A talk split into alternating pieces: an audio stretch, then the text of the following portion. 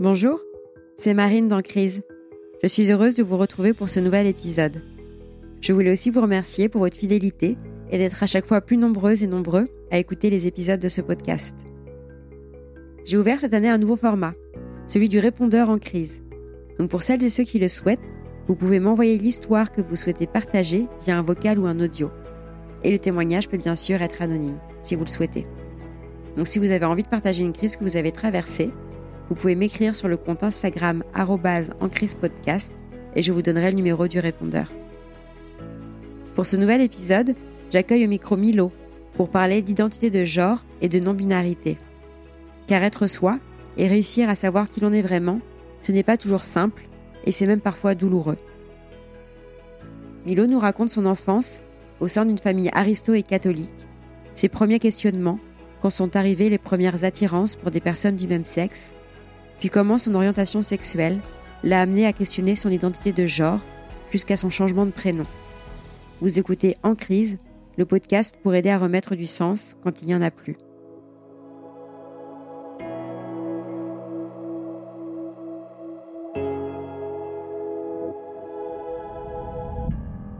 Pour ce nouvel épisode d'En crise, je suis heureuse d'accueillir au micro Milo. Bonjour Milo. Bonjour Marine.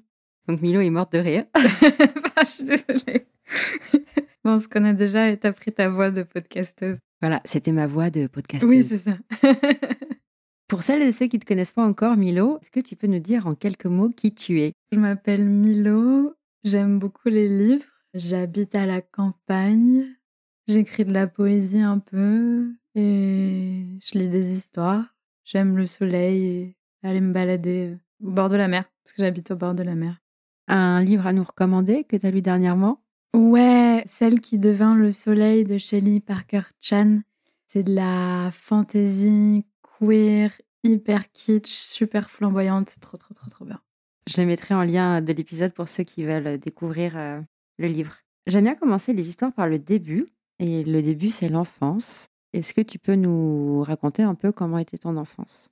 Alors moi, du coup, j'ai grandi dans une famille euh, catho, très bourgeoise. Enfin, mon père est bourgeois et ma mère, c'est une aristocrate. Euh, donc la vieille noblesse française et mon père vient de la bourgeoisie euh, plutôt euh, de province. Et j'ai quatre frères et sœurs. Moi, je suis numéro 4. Et j'ai grandi dans un environnement du coup très euh, Là, par exemple, en ce moment, on parle beaucoup du collège-lycée Stanislas dans les médias. Moi, mes frères, ils ont fait leur sixième à Stanislas et je connais plein de gens qui ont été là dans ce milieu-là. J'étais au collège-lycée privé catholique. On avait la catéchèse par des prêtres en soutane euh, qui nous disaient euh, que l'IVG, c'était pas terrible. Et euh, évidemment, il fallait pas trop être ouais, différent en termes de queerité. Du coup, j'ai grandi dans les beaux quartiers à 5-10 minutes de l'Assemblée nationale dans le 7e arrondissement, dans un immense appartement.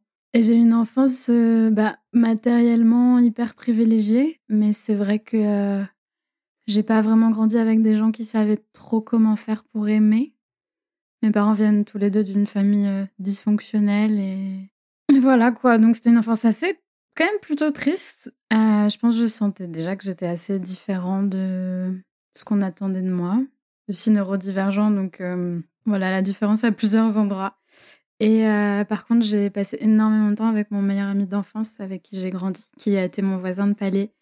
Et euh, là, on allait beaucoup à la campagne, euh, dans sa famille, c'était trop bien.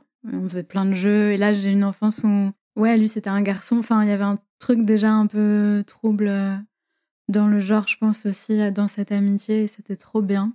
Et sinon, j'ai toujours énormément lu des livres. J'ai passé mon enfance la tête dans les bouquins. Je crois que j'ai appris à lire seule. Enfin, je me raconte cette histoire-là en tout cas. Que ma sœur m'avait lu, euh, je sais pas, un ou deux chapitres d'Harry Potter et je voulais trop savoir la suite. Du coup, j'ai appris à lire un peu toute seule pour pouvoir euh, les lire. Donc, je, ouais, je lisais énormément et je jouais avec mon ami d'enfance et, j'étais assez triste. J'étais dans son grand appartement bourgeois, euh, assez mort-vivant. Il y avait de la vie, mais, mais pas, je sais pas, pas de la vraie vie. Donc pour celles et ceux qui nous écoutent et, qui ne voient pas Milo, On ne se dit pas effectivement que tu as grandi dans une grande famille aristocratique. en tout cas, tu, as changé ces codes-là. Et c'est drôle et, étrange de t'imaginer au milieu de prêtres en soutane et une, euh, éducation religieuse. Euh, en plus, je ne sais pas si tu as dit ton âge, mais tu es jeune. Ah oui, j'ai pas du tout dit mon âge, j'ai 28 ans.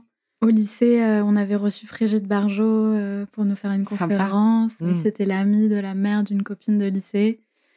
On avait aussi reçu un gars qui s'appelait Laurent Gay, qui avait le sida et qui avait trouvé Dieu et qui était hétérosexuel, qui avait été dans la rue. Enfin, c'est un peu flou tout ça, mais ouais, moi mes parents ils ont marché contre le Pax en 99, si je me trompe pas, parce que ça allait euh, être la fin de la famille. Puis après ils ont marché contre euh, le mariage gay en 2012-2013, parce que ça allait être la fin de la famille.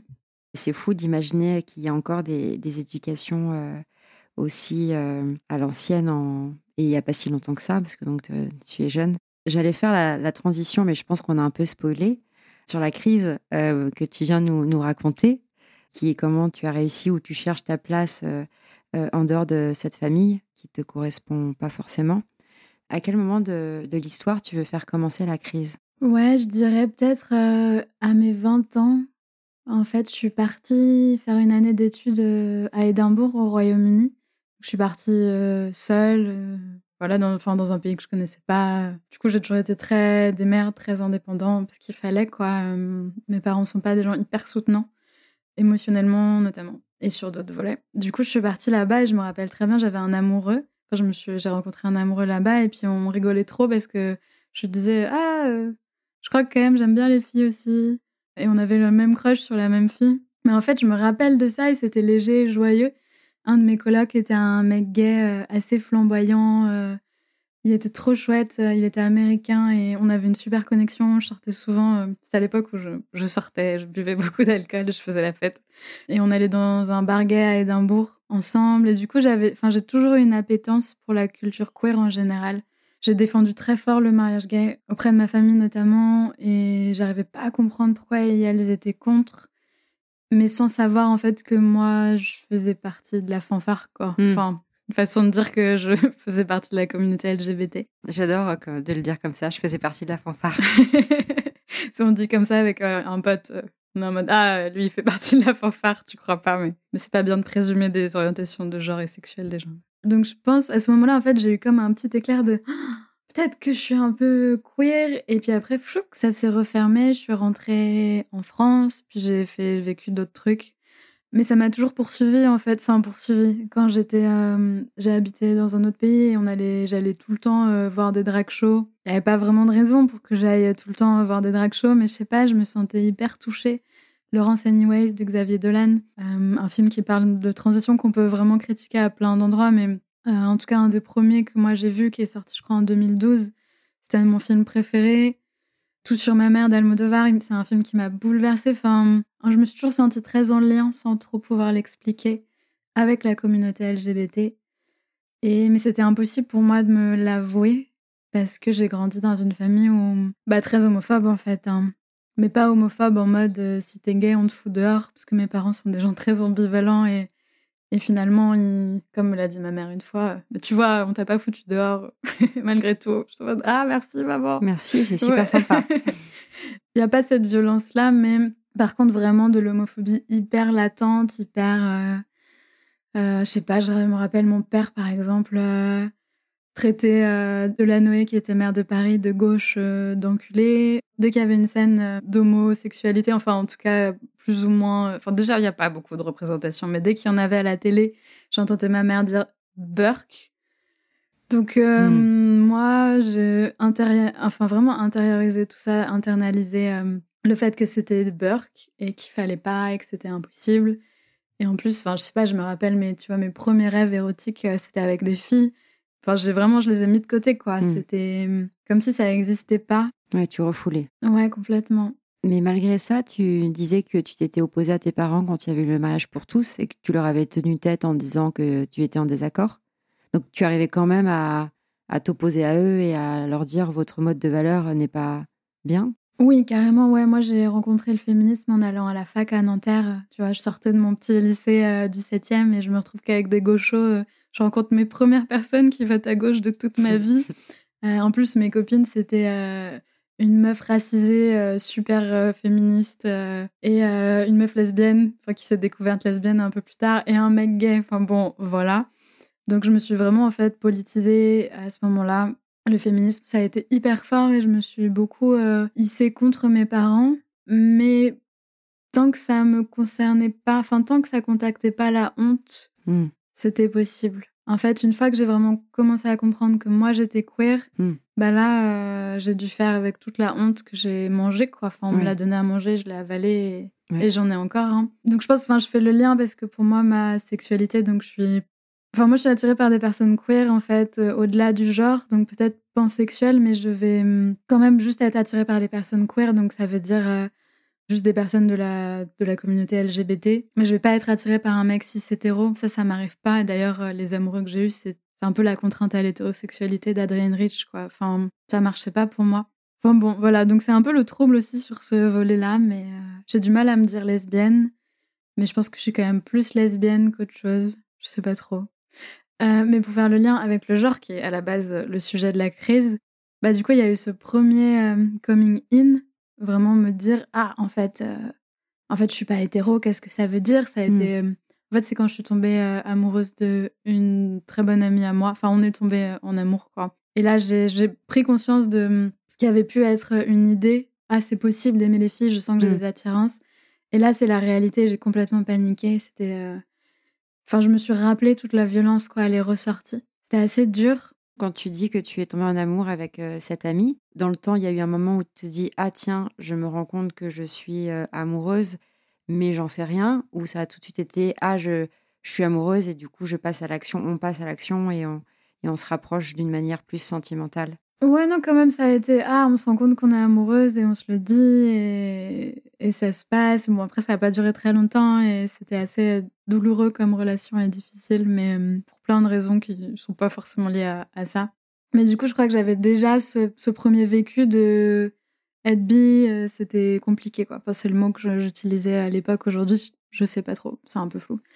Je suis rentrée en France euh, avec le confinement et euh, je suis partie de Paris il y a quasi deux ans. Je suis partie m'installer en Bretagne. Et là-bas, euh, je suis vraiment partie m'installer auprès de d'amis euh, très très proches qui sont des personnes queer en fait.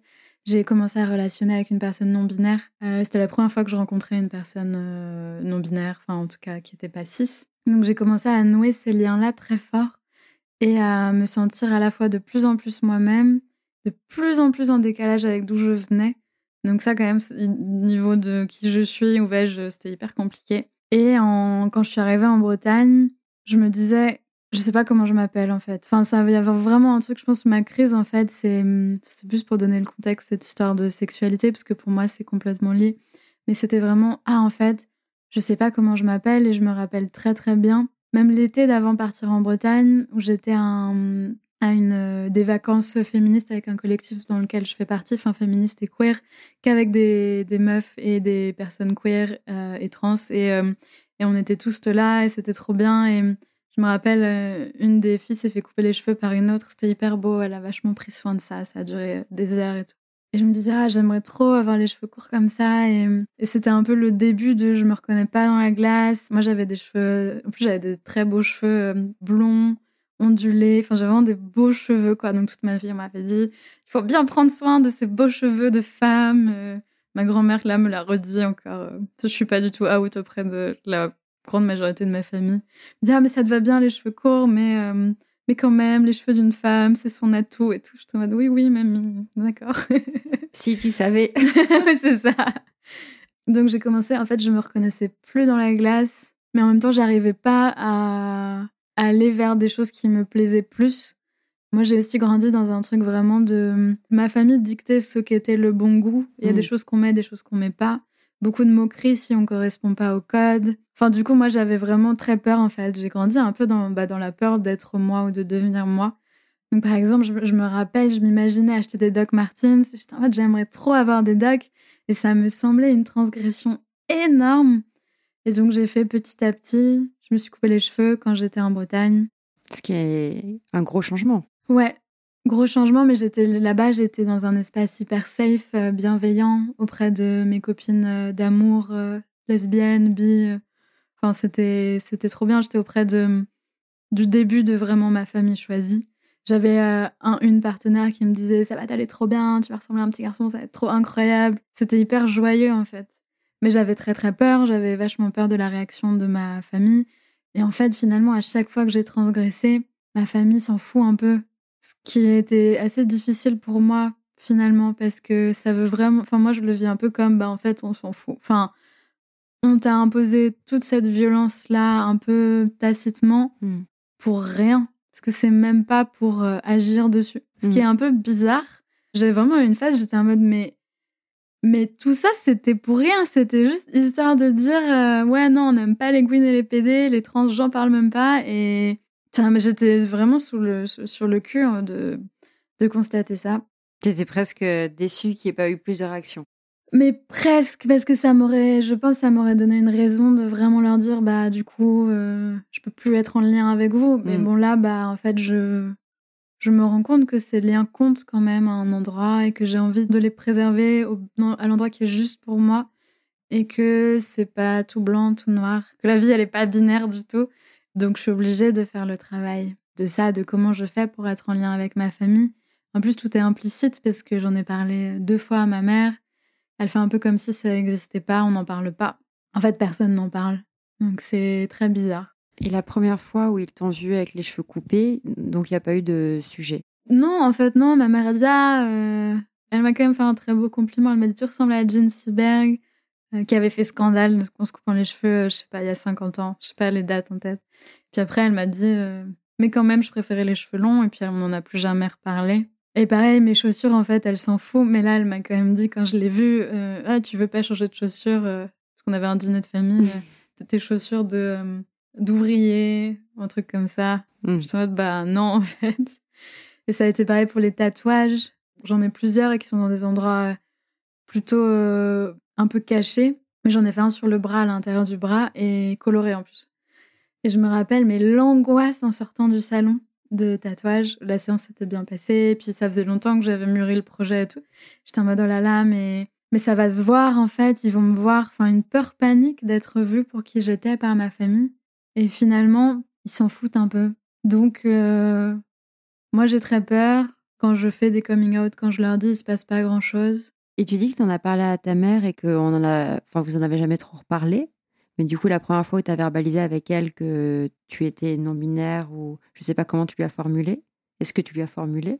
Ouais, je lui ai dit. Euh, j'ai fait un move un peu étonnant une demi-heure avant d'aller prendre le métro pour prendre mon train. Enfin, elle me proposait de faire un projet d'écriture ensemble, parce que ma mère écrit, sur un peu une discussion mère-fille autour du féminisme. Et on commence à parler de ça. Et moi, je lui dis, mais en fait, maman, moi, c'est pas une discussion d'idées. C'est-à-dire que toi, tes positions. Ma mère, elle est assez filloniste, hein, mais elle est un peu royaliste aussi. Enfin, elle est quand même conservatrice à mort, voire réac sur certains trucs. Donc je dis, mais maman, tu m'as dit euh, il y a pas si longtemps que pour toi, euh, ça restait contre nature, l'homosexualité. Enfin, bah en fait, là, moi, mon féminisme, il est queer. Ça va pas être une discussion chouette et agréable et nourrissante. C'est ton positionnement s'oppose à mes droits. Moi, je peux pas faire ça avec toi, en fait. Je veux pas aussi euh, m'engager dans un projet qui va faire du mal à notre relation, pour laquelle on travaille fort pour que ça se passe quand même. Et donc, euh, elle me dit, mais pourquoi euh, Moi, je m'en fous que tu sois queer, c'est ok, que tu sois lesbienne. Tu vois, il y a quand même du progrès. C'est toujours très ambivalent, très paradoxal. Ouais. Et puis, aborder, mais balayer assez vite, quoi. C'est ça. Et là, je le dis, bah, en fait, je, je suis pas seulement lesbienne ou bi, je sais plus. Euh, je pense que j'ai utilisé le mot lesbienne parce que bi, à mon avis, elle, euh, elle s'imagine que tous les trucs très biphobes de c'est une phase, ça n'existe pas vraiment. Euh, je suis aussi non-binaire et je lui ai expliqué un peu, mais elle a pas trop compris. Et je rigole parce que je pense au soir où je lui ai fait mon coming out bi pour le coup, elle m'avait dit mais est-ce que c'est pour ça que quand t'étais enfant, t'aimais pas mettre des robes? Et je lui avais dit mais non, ça n'a rien à voir. et là je rigole parce que je suis en mode bah oui, maman, c'est pour ça que j'aimais pas mettre des robes et que moi je voulais toujours être en salopette. Et, et si je une seule robe que je voulais bien mettre, c'était la robe Maya l'abeille parce que j'étais une abeille et j'étais pas une fille. Elle capte les trucs, ma mère, elle a, c'est un peu une sorcière à sa manière. elle a une forme de sensibilité qui est très belle, mais elle est quand même souvent à côté de la plaque. Du coup, je lui ai dit, et puis en fait, on... je lui ai dit aussi que j'allais changer mon prénom, ce qui est toujours dur à entendre pour un parent, enfin, clairement. Donc, elle était, je pense, elle était très choquée. Ouais, comme si elle pouvait pas prendre, quoi, elle pouvait pas recevoir ça. Et puis après, on n'en a plus jamais reparlé. Donc, euh, moi, euh, publiquement, euh, quand j'écris, parce que je me suis présentée d'une manière peut-être un peu étrange, mais j'écris aussi des articles de journaux et et j'écris aussi dans un collectif de recherche, donc c'est Milo, quoi. Donc en fait, si elle regarde en ligne, euh, c'est très visible. Donc c'est très visible et à la fois un peu invisible. Mais maintenant, je me dis que c'est OK parce qu'en fait, le chemin, ce qui a été le plus dur, la crise vraiment pour moi, c'était euh, de me réveiller un jour et de me dire en fait, euh, je sais pas comment je m'appelle. En fait, le prénom qu'on m'a donné à la naissance, je me suis jamais reconnue dedans pour plein de raisons qui sont pas que liées au genre. C'est un prénom avec une forte connotation religieuse. Donc je pense que ça, ça joué. Mais bon, j'allais pas choisir de m'appeler euh, Julie non plus. Donc euh, je me suis réveillée comme ça et je me dis merde, je, je sais pas comment je m'appelle. Donc mes amis, euh, mes amis d'amour de là où j'habite ont commencé à m'appeler par un surnom que j'utilisais un peu avant. Donc tout le monde m'appelait par ce surnom et maintenant quand j'y pense, je suis en mode waouh, on m'appelait comme ça, c'est trop bizarre. et ça a marché pendant un temps, mais donc je savais pas comment je m'appelais. Et c'était hyper confusant de naviguer le monde euh, sans avoir de prénom et du coup sans savoir qui je suis parce que c'était le corollaire. Ma thérapeute, elle m'a dit, euh, elle me disait mais le prénom c'est le titre. Euh, quand tu sauras qui tu es, quand tu seras, auras éclos, entre guillemets, trouver le titre, ça sera facile. Et en fait, elle avait carrément raison parce que hum, tout le travail que j'ai fait avec elle, c'était justement euh, d'assumer euh, ma queerité, d'assumer que bah, ma, différence à plein d'endroits et, et d'assumer que j'ai le droit d'exister tel que je suis et après trouver euh, mon prénom. Mais c'était euh, c'était franchement douloureux. Et à la fois, je me disais, hum, peut-être que je vais jamais trouver. Parce que je regardais sur Reddit, euh, je regardais sur Internet des témoignages de gens. Et c'était, en vrai, c'était super intéressant. Il y, avait, il y en a un qui m'a marqué. C'est une personne qui disait sur Reddit, euh, en fait, pour moi, trouver son prénom, c'est comme quand tu cherches ta voiture dans un grand parking. bah, à un moment, tu la reconnais. et j'avais trouvé ça incroyable. Donc je me suis dit, ok, juste peut-être un jour je vais le reconnaître. Et en fait, ça s'est pas du tout passé comme je pensais que ça se passerait. Parce qu'on n'est pas préparé à ça. Changer de prénom, ça n'existe pas dans notre culture euh, occidentale et blanche. Ça existe dans d'autres cultures. Ça a peut-être existé euh, à d'autres temps sur nos terres là, mais bon. Donc c'était un peu le flou artistique. Et je pensais que je trouverais que ça serait joyeux et simple tout de suite, mais en fait c'était à peu près au moins aussi difficile de pas avoir de prénom et de chercher que euh, de le trouver et de me dire ah bah ouais mais maintenant faut l'assumer en fait. Hmm. c'est à dire que c'est super mais mais faut l'assumer. C'est à dire que maintenant il va falloir demander aux gens de m'appeler Milo. Oui. C'est à dire prendre le risque qu'on me dise euh, non ou qu'on se foute de ma gueule ou enfin c'était vraiment m'exposer et aussi dire j'existe. C'était super euh, vulnérabilisant pour moi.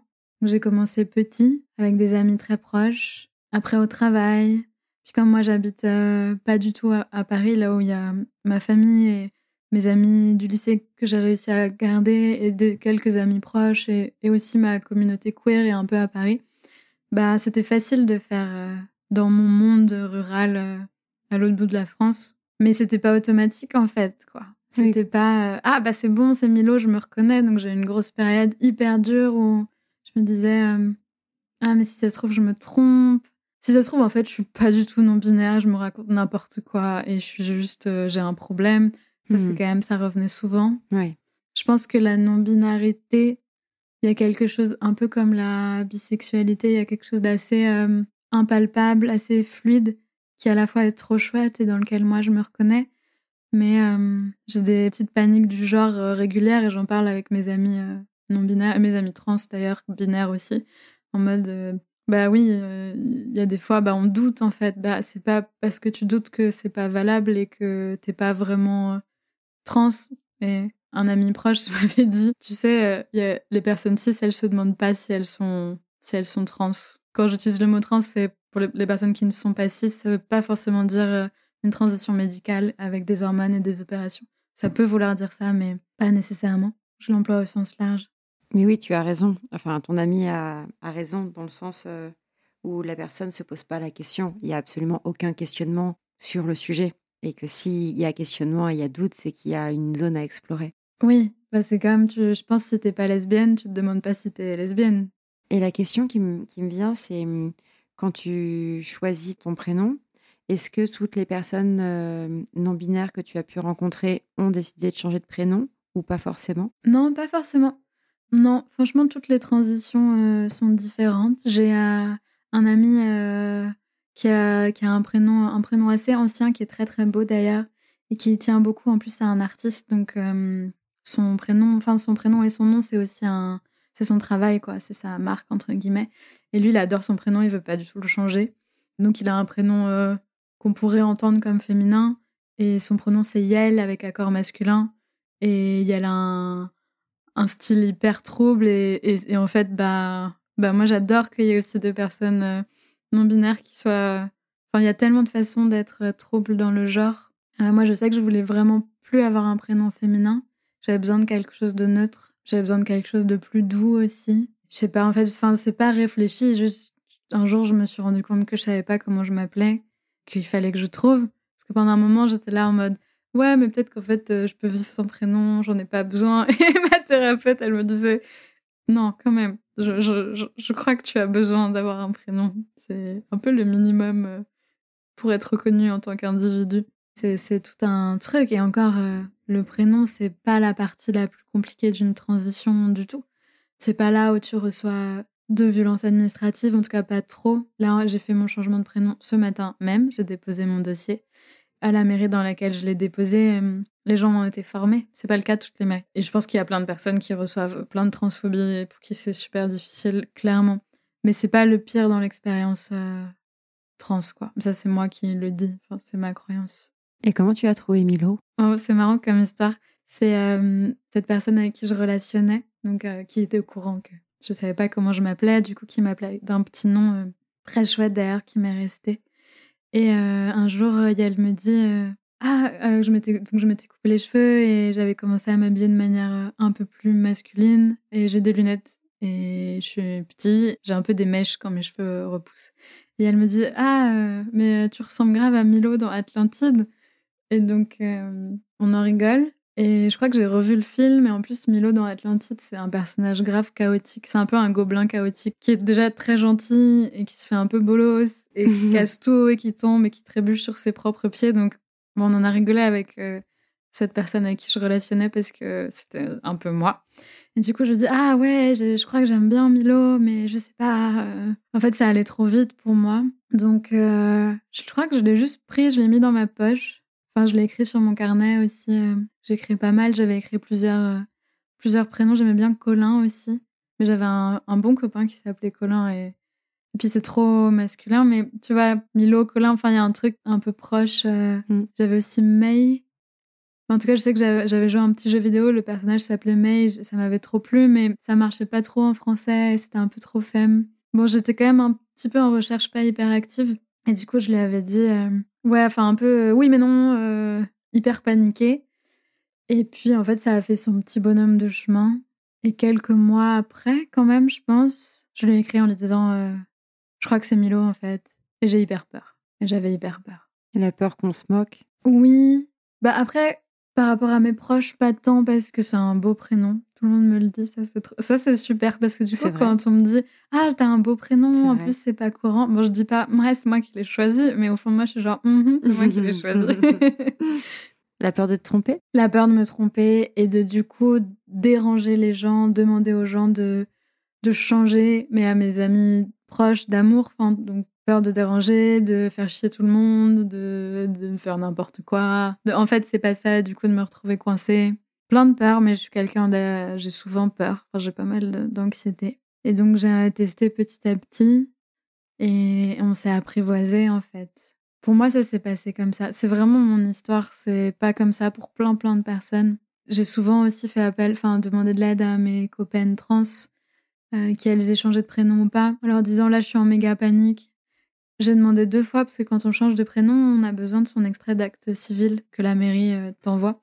Et je l'ai demandé une première fois. Et en fait, ça m'a vraiment créé une panique hyper forte. Et moi, j'ai pas fait le lien. Et j'en parle à un pote euh, trans, un trans mec qui me dit, mais. Et je lui dis, en plus, je viens de demander mon certificat. Il me dit, bah, ne cherche pas plus loin. Moi, quand j'ai demandé mon certificat, j'ai eu une grosse panique et j'ai pas pu le faire tout de suite. Et du coup, il faut que je leur demande parce mm. que tu as trois mois pour l'utiliser. Et il m'a dit, mais t'inquiète, euh, moi aussi, ça m'arrive. Ça va, ça vient, c'est normal d'avoir des doutes. En fait, dans les histoires qu'on raconte, les histoires mainstream sur euh, les transitions, euh, quelles qu'elles soient, sur la non-binarité ou la transidentité, on parle jamais du doute parce qu'on doit tellement convaincre qu'on a le droit d'exister, qu'on existe, que en fait tu dois t'affirmer en fait parce qu'il faut, faut lutter euh, pour avoir le droit de transitionner. Le, doute, on n'en parle pas trop, mais on en parle entre nous. Enfin moi, toutes les personnes trans non binaires que je connais, bah, en plein de moments de doute et de petites paniques ou de plus grosses paniques mais en fait sont, sont très bien dans leurs identités. Tu as juste des moments où, où c'est pas facile, mais je pense comme, euh, sais pas, une personne cis, euh, bah, quand tu te coupes les cheveux, quand tu te fais un nouveau tatouage, là je parle du corps, mais enfin, ça change quand même ta façon de te percevoir. Enfin, on a des crises un peu d'image de soi. Tout le monde a ça. Euh, en fonction de avec qui tu traînes. C'est hyper fort ce que tu racontes, parce que c'est vrai que moi je parle depuis ma fenêtre blanche c'est hétéro et, euh, et qu'on se rend pas compte à quel point, euh, mais exactement pour les raisons que tu décris, vu que euh, ça oblige à s'affirmer parce que c'est un peu une lutte pour avoir des droits que la société refuse ou qu'elle veut pas regarder, veut pas voir, veut minimiser. Donc effectivement, c'est hyper fort de voir toutes ces doutes sur le fait que rien n'est noir ou blanc. Et je pense qu'en fait, on serait tous dans la même situation, peut-être si on devait, je sais pas, imaginons, euh, j'essaie de chercher un parallèle qui pourrait marcher pour que les gens se projettent.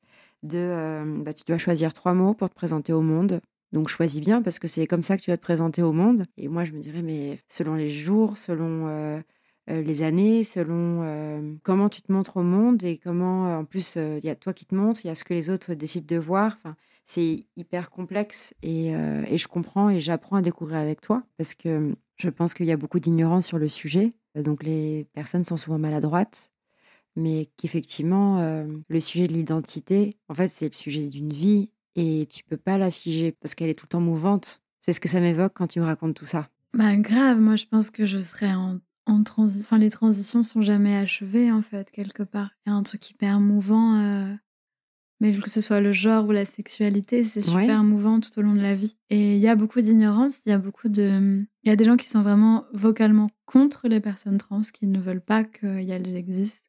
Il y a aussi beaucoup de gens qui sont, je crois, qui ont peur d'être maladroits, maladroites ou, ou de pas bien faire et qui du coup mettent un peu sous le tapis. Mais il y, a des, super ressources en fait. Euh, il y a une histoire de genre de Lexi qui a un super bouquin euh, chez Marabout euh, sur toutes ces questions-là, qui décortique vraiment, c'est vraiment adressé à un public ignorant justement. Il y a un podcast chez Binge Audio de Camille sur comment être un bon allié des personnes non binaires. C'est trop bien. Enfin, il y a des ressources qui existent. Il y a aussi une grosse résistance. Je pense que ça vient taper dans les croyances profondes des gens. Mais enfin, j'ai l'impression que si tu as un petit bébé que, ou un petit, même un chien, euh, et que quelqu'un dit euh, ah comment il s'appelle et que la personne répond ah non c'est elle l'autre est en mode ah ok enfin, tu vois mais euh, quand moi on me demande mon pronom et que après on me dit elle pendant toute une journée je suis là en mode ouais en fait enfin c'est pas si difficile de faire l'effort et c'est pareil pour le prénom J'entends que ce soit pas évident pour les membres de la famille ou les gens qui te connaissent depuis longtemps, mais bah, c'est toujours la même personne. On existe avant nos transitions, pendant nos transitions, enfin, je sais pas, après, enfin, ça me semble un peu lunaire de, de pas faire l'effort et de pas juste réussir à traverser l'inconfort d'être dans la maladresse parfois. Parce que moi, j'ai encore des amis qui se trompent et c'est ok. Genre vraiment, ça arrive. Et c'est pas très très grave. Après, moi, je le vis pas très très mal. Il y a des personnes pour qui c'est hyper violent. Enfin, on n'est pas euh, tous logés à la même enseigne. Mais juste euh, faites l'effort, quoi. Je sais pas. Enfin, pour moi, c'est le minimum syndical. Faire l'effort. Puis parfois, on se trompe. Mais comme sur toutes les oppressions, faire l'effort d'être euh, inclusif, inclusive, ça me paraît pas hors de portée aujourd'hui avec toutes les ressources qu'on a. Et je pensais en, t'écoutant, euh, toute cette zone de flou, de, traverser un peu du, désert où tu savais plus qui tu étais, où ça t'angoissait, de qui je suis, qui vais-je devenir. J'ai vu qu'en ressources, tu as eu toute la communauté qui était autour de toi. Et c'est vrai qu'on dit à chaque fois que les, les rôles modèles aident beaucoup parce que tu as des personnes qui sont passées par là avant toi et qui peuvent un peu t'aider parce que toi, tu sais pas du tout vers où tu vas. Qu'est-ce que tu aurais envie de dire ou comme conseil, comme aide, comme euh, pour les personnes qui vont nous écouter et qui peuvent être dans ta situation mais qui sont encore très isolées et qui savent pas comment faire pour trouver leur voie? Il y a plein de ressources euh, accessibles sur Internet. Internet pour les personnes trans, c'est bon à la fois vachement de cyberharcèlement et de violence, mais c'est une ressource fantastique. Euh, il y a le Wikitrans qui est super. Moi, par exemple, pour le changement de prénom, bah, je m'en suis vraiment aidée pour savoir comment on fait l'attestation. Est-ce que c'est OK de dire qu'on est non-binaire? Parce que hum, transitionner de manière binaire, euh, la société euh, peut comprendre, mais la non-binarité, euh, laisse tomber. La société comprend déjà pas trop hein, la transition d'un genre à l'autre. Mm. mais Donc, il y a le Wikitrans qui est vachement bien. Après, je sais qu'il y a des, des groupes de parole aussi dans des associations. Euh, j'imagine au planning familial aujourd'hui, il doit y avoir des choses qui existent selon où vous habitez. Euh, moi, je sais que dans le Finistère où j'habite, il y a le CTFS qui est super, c'est le collectif trans en Finistère Sud. Il y a des collectifs qui s'organisent, et s'auto-organisent, et je pense que ça passe vraiment par le collectif en fait. Moi, j'aurais jamais pu faire ça seule. D'ailleurs, ce matin, euh, j'ai pas été seule à la mairie. Je suis allée avec deux super copines un peu sorcières qui étaient là, euh, qui m'ont accompagnée, qui m'ont embrassée après quand je pleurais. Enfin, on a pris le petit déj, c'était hyper puissant. Donc essayer de pas être seule quand c'est possible. Et après, je sais pas, je veux dire un truc hyper cliché, je crois, mais je vais quand même le dire. Moi, je me demande parfois, parce que j'ai vachement d'anxiété quand je suis en voiture, et du coup, je, je me questionne beaucoup. Enfin, j'ai très conscience de ma mortalité quand je suis dans la voiture. Je me dis, je peux mourir là tout de suite je crois que j'ai un peu ce truc de ouais, la, vie est trop courte pour pas être soi. Malgré toute la violence et les difficultés de devenir soi-même, ça vaut le coup. Enfin, moi, j'ai jamais été aussi bien. Et c'est pas simple tous les jours, mais je me suis jamais sentie aussi bien que depuis que je peux dire bah oui, je suis une personne non binaire et mes pronoms c'est plutôt il, un peu elle, parfois elle, je sais pas trop.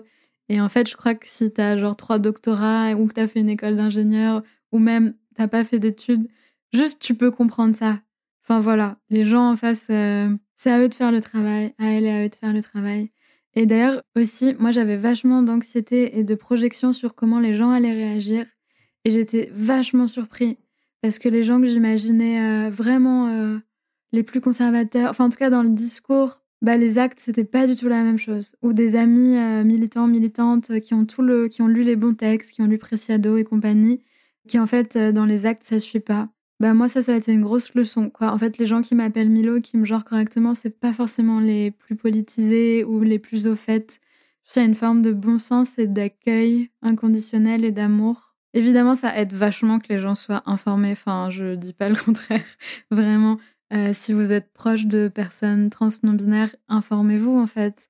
Ouais, je crois que je dirais ça. Mais essayez de pas rester seul, de s'informer. Moi j'ai écouté des podcasts je suis plein plein de comptes trans sur euh, Instagram, ça m'aide vachement. Il y a toute une culture numérique, il y a plein de films, il y a la série Pause qui est vachement bien, qui évidemment est critiquable à certains endroits, mais qui est super en plus, qui nous reconnecte à l'histoire, euh, à l'histoire du mouvement LGBT, à la crise du SIDA, à ce qu'on doit aux personnes euh, trans racisées et aux hommes gays aussi racisés de cette période-là. Moi, je regarde beaucoup Drag Race parce que ça me fait vachement de bien. C'est aussi c'est une forme de représentation, encore une fois, qui est imparfaite, mais je crois que dans la saison 13, il y a le premier mec trans ever de Drag Race. Bah ouais, ça compte en fait. La saison 2 de Drag Race France, il y a Moon, qui est une femme trans, et dans la saison 1, il y avait la briochée. Bah ça compte vachement. Ouais, vous n'êtes pas seul, même si ça en a vraiment, vraiment l'air et que c'est super difficile. Et c'est normal de douter. Et les changements administratifs, c'est super chiant, mais une fois, enfin moi l'ayant fait, en tout cas ayant commencé ça, ça, je sens que ça m'apaise beaucoup. Donc ça vaut le coup. C'était une très longue réponse, pardon. C'était hyper riche avec plein plein de ressources que je remettrai en, commentaire de l'épisode pour toutes celles et ceux qui veulent euh, apprendre davantage. La dernière question que j'ai pour toi, c'est euh, donc euh, la synchronicité heureuse, c'est que l'interview se passe le jour où tu as fait la demande à la mairie pour changement de prénom. Comment tu t'es sentie après euh, ce premier rendez-vous de dépôt de dossier? Bah, c'était hyper fort. Bah, en fait, j'y suis allée assez apaisée parce que, parce que j'ai fait un, un gros travail sur moi et pour en arriver au moment de faire la demande, c'est à la fin en fait. Il y a tout ce qu'il faut faire avant avec soi-même, avec les autres. Donc euh, ça allait, mais j'étais quand même un peu stressée, mais pas trop. J'ai quand même un peu retrouvé la boule au ventre à l'endroit de euh, euh, passer un examen ou le track, tu vois. Et j'étais hyper émue, hyper fière aussi de moi, vachement dans la reconnaissance de, des personnes qui m'ont soutenue. J'ai envoyé des messages à mes amis qui m'ont. Bah, à cette personne qui, a, qui m'a trouvé Milo, en fait. Mhm. Euh, voilà, c'était important euh, que je lui dise merci. J'ai envoyé un autre message à un autre pote trans, on en parle beaucoup. Et en fait, j'avais besoin qu'on me dise bravo et félicitations. Ouais, c'est ça. Vraiment, si j'ai un conseil à dire, à donner, c'est si quelqu'un, quelqu'une vous dit en fait je suis trans, en fait je suis non-binaire, en fait je suis quoi que ce soit de l'acronyme LGBTQIA++, vraiment dites félicitations, bravo. En fait, c'est une joie. C'est beau, c'est trop chouette. Moi, je regrette pour rien au monde d'être queer. Vraiment, c'est dur, mais je, si je devais faire euh, autrement, je, je dirais non, quoi. Donc, euh, donc, je me suis sentie assez fière. Et la fierté, ça compte vachement dans notre communauté, dans nos communautés, parce qu'on nous met tellement de honte. Mm. C'est pour ça qu'on a besoin de, de, pride et de marche de fierté. C'est pour contrer la honte. C'est pas euh, pour dire qu'on est mieux que les autres, parce que c'est pas vrai. Mais enfin, il n'y a pas de personne est mieux. C'est juste on a besoin d'être fier parce que arriver au moment où je peux dire je suis fière de moi d'avoir fait ça et, d'avoir choisi mon prénom, que je vis comme un acte magique aussi. Euh, Vraiment. Créateur. Ouais, il y a un pouvoir. Euh, les mots ont du pouvoir et se nommer soi, c'est un acte euh, assez incroyable et d'empuissantement de ouf, pour moi en tout cas. Arriver à un moment où on peut être fier, ça veut dire qu'on a traversé la honte et c'est incroyable. Parce que ça veut dire qu'après la honte, il y a quelque chose. Et j'aurais toujours un peu honte, mais je peux aussi être fière. Merci beaucoup Milo pour ton témoignage. Merci à toi. Merci d'avoir écouté cet épisode de En crise, le podcast pour aider à remettre du sens quand il n'y en a plus. Si vous souhaitez retrouver toutes les personnes qui ont témoigné, vous pouvez nous rejoindre sur le compte Instagram En crise podcast. Vous pourrez aussi y retrouver le lien pour vous inscrire à la newsletter si vous voulez lire des mots en plus de les entendre. Enfin, ce podcast est un projet bénévole. Donc si vous voulez le soutenir, c'est tout simple. Il suffit de laisser 5 étoiles sur Apple Podcast Spotify ou Deezer, ou encore laisser un petit commentaire. Ça paraît pas grand chose, mais ça aide beaucoup. N'hésitez pas aussi à m'écrire si vous souhaitez témoigner et partager une crise que vous avez traversée et à parler de ce podcast autour de vous. À bientôt!